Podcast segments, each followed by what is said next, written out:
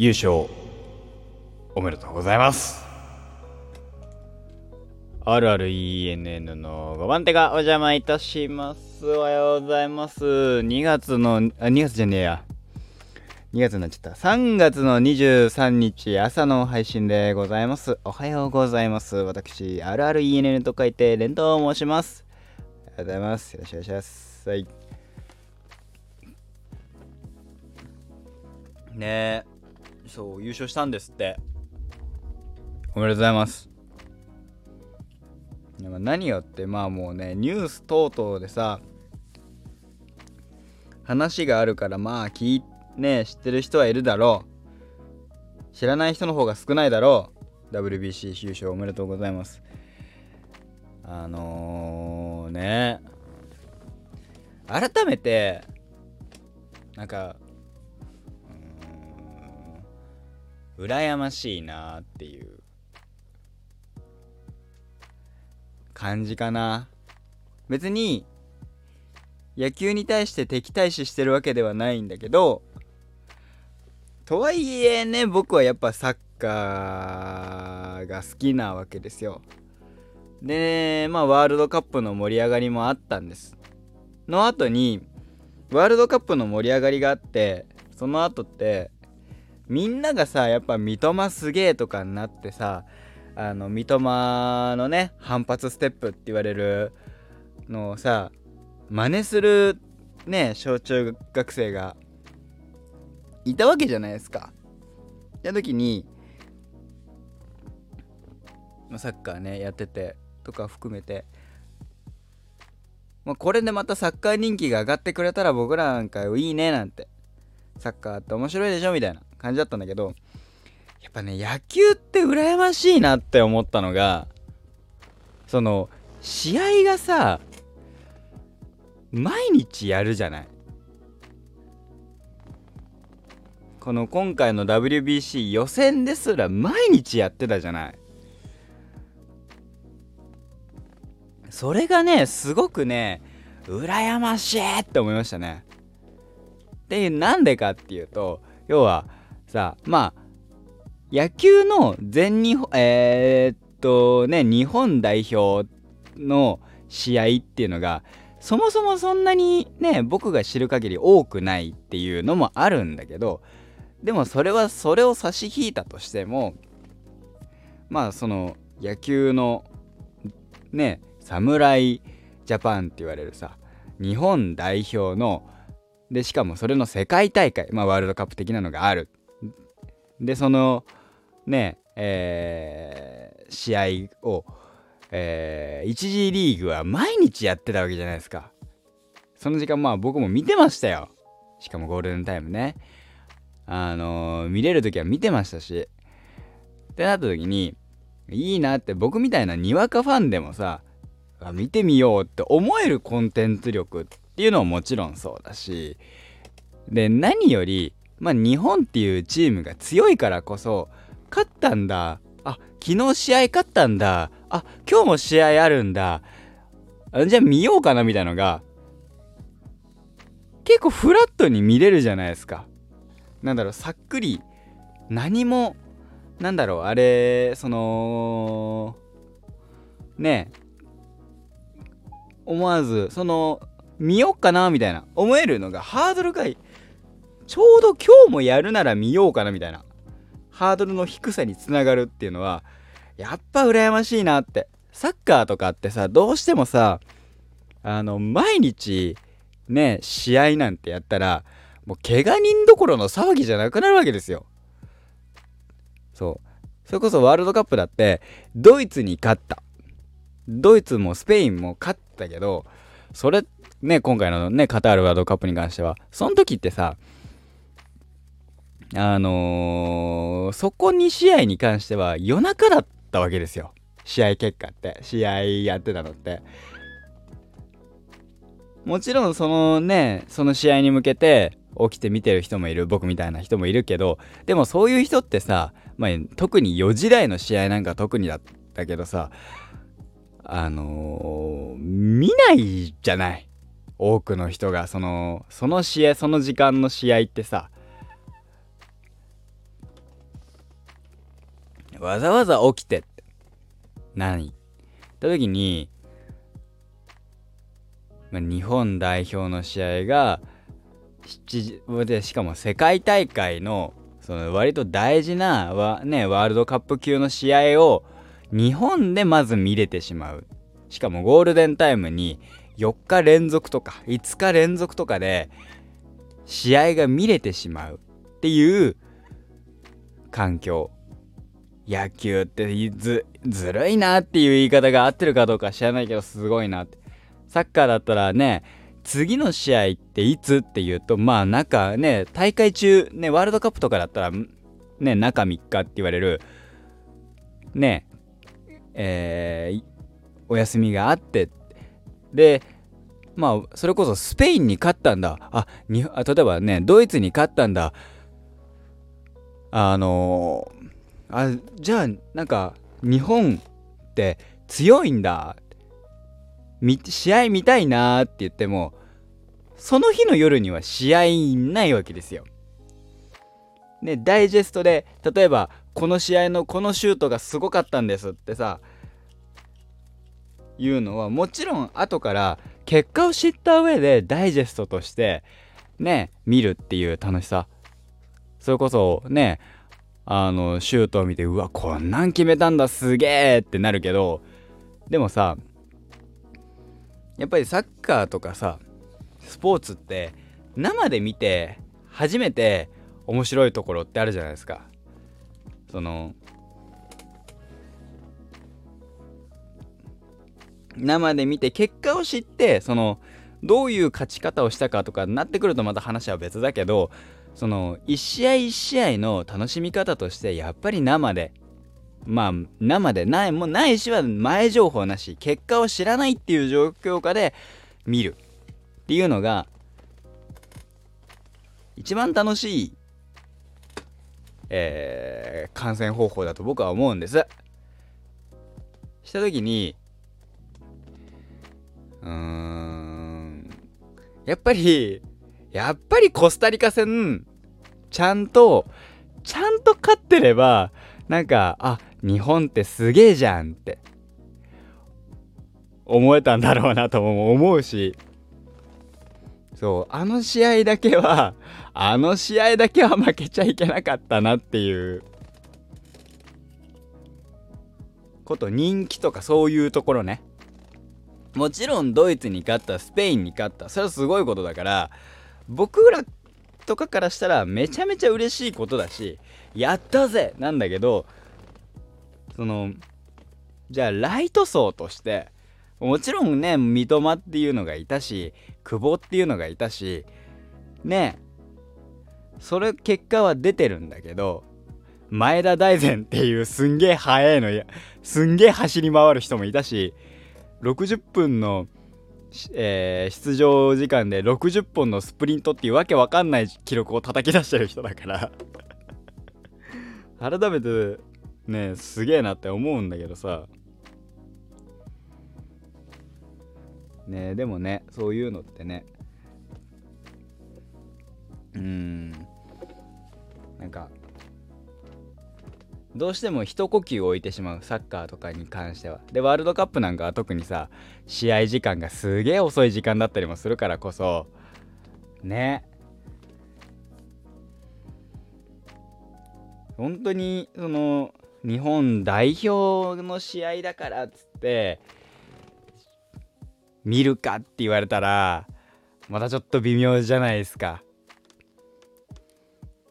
見てほしいけどね。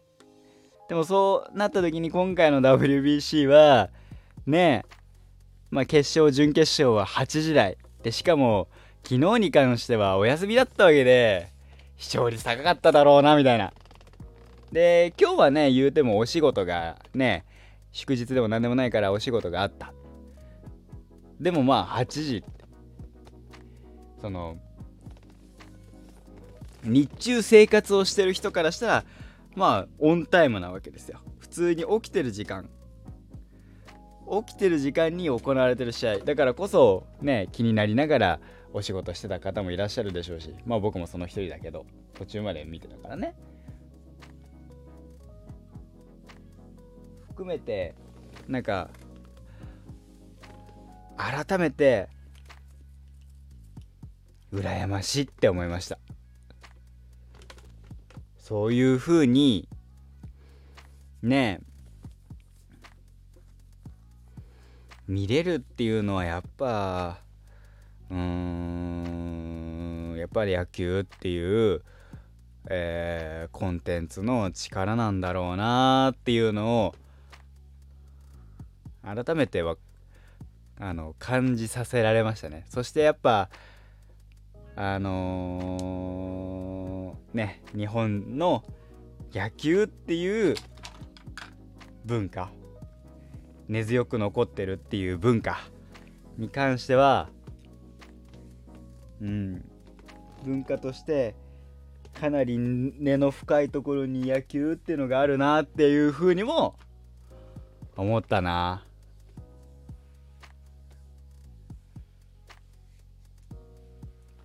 サッカーもね。そう。あれしてたあのサッカー人気もね上がってほしいんだけどね、まあ、もちろん今回のねワールドカップですね。その下がったわけじゃないし。で今度代表戦ありますから24日に代表戦ありますから。ね。ぜひ見ていただきたいんだけど。俺は24日の日はさあのー、多分キックオフからは見れないから見れないはずだから録画して家帰って見るんだろうなと思うんですけど。ね。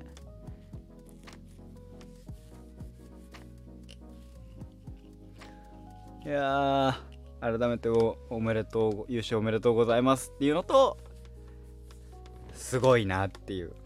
毎日できるっていうスポーツで本当にライト層を取り込むのがでまあねそれこそ今回はスーパースターがいるじゃない。大谷翔平っていうスーパースターがいる。だからこそその関心も高かった。なんて言ったってねトップリーグ海外のトップリーグでえー MVP を取るような選手ですからその選手が日本にいてその選手と戦ってっていうのがまあすごいよね。まあ面白いよね。そりゃ見たいよねっていう。日本ねもうずっと僕は引き合いに出すのがサッカーで申し訳ないんだけどサッカーがの日本代表で海外のプロリーグで海外のリーグで MVP を取ったって。ねえっ、ー、と中村俊輔が MVP 取ったりとかはありますけど。でもなんかまたさねそのリーグ海外のリーグで取るっていうことがまあそもそもすごいこと。じゃないですか。でまあじゃあメジャーリーグっていうのがおそらくだけど野球のトップオブトップのリーグなわけじゃないですか。じゃあわかんないけどわかんないけどもしかしたらそのある意味バロンドール的な的なね年間最優秀選手その全世界ねのがまあある意味メジャーリーグのその MVP なんだとしたらそれを取った選手がいるチームってそりゃ関心集まるよねそりゃメッシがいるアルゼンチンみたいな感じになるしポルトガルのクリスティアーノみたいになるしって。そこはちょっと見たいよねって思うなって。ただあのー、本当に野球に関してはそのね日本の有名な選手も含めてもちろんあのー、ね何人かは知ってましたよ。今回のあれだって WBC だって。あのなんで知れてたかっていうとあの僕はあのなんだっけえー、リアル野球版で出てくる人たちであこの人リアル野球版で出てきたなとかそれで覚えてたりもするんだけどさ。出てきた人だみたいな。けどまあ選手は分かんない状態で見たしこれもっと言うとその海外選手は特に分かんなかったね。その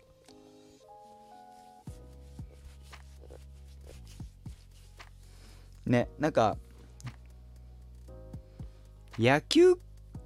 のメッシ的な存在？クリスティアーノ的存在？大谷翔平ってのはいるけど。その海外にだってさそれは海外のねリーグでさ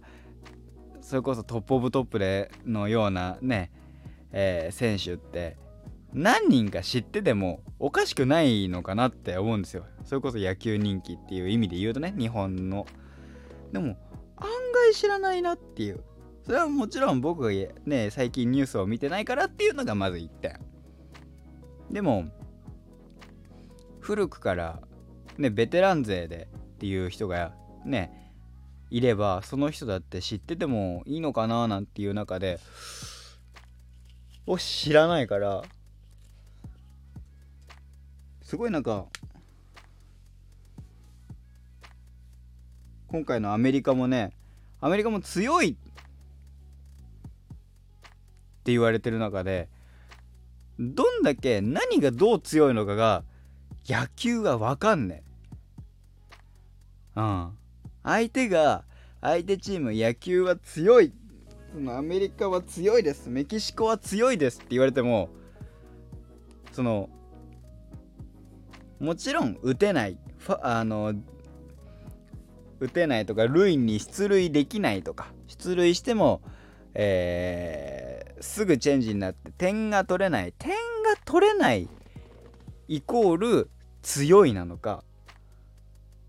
点が取れない相手守備がうまいから強いなのか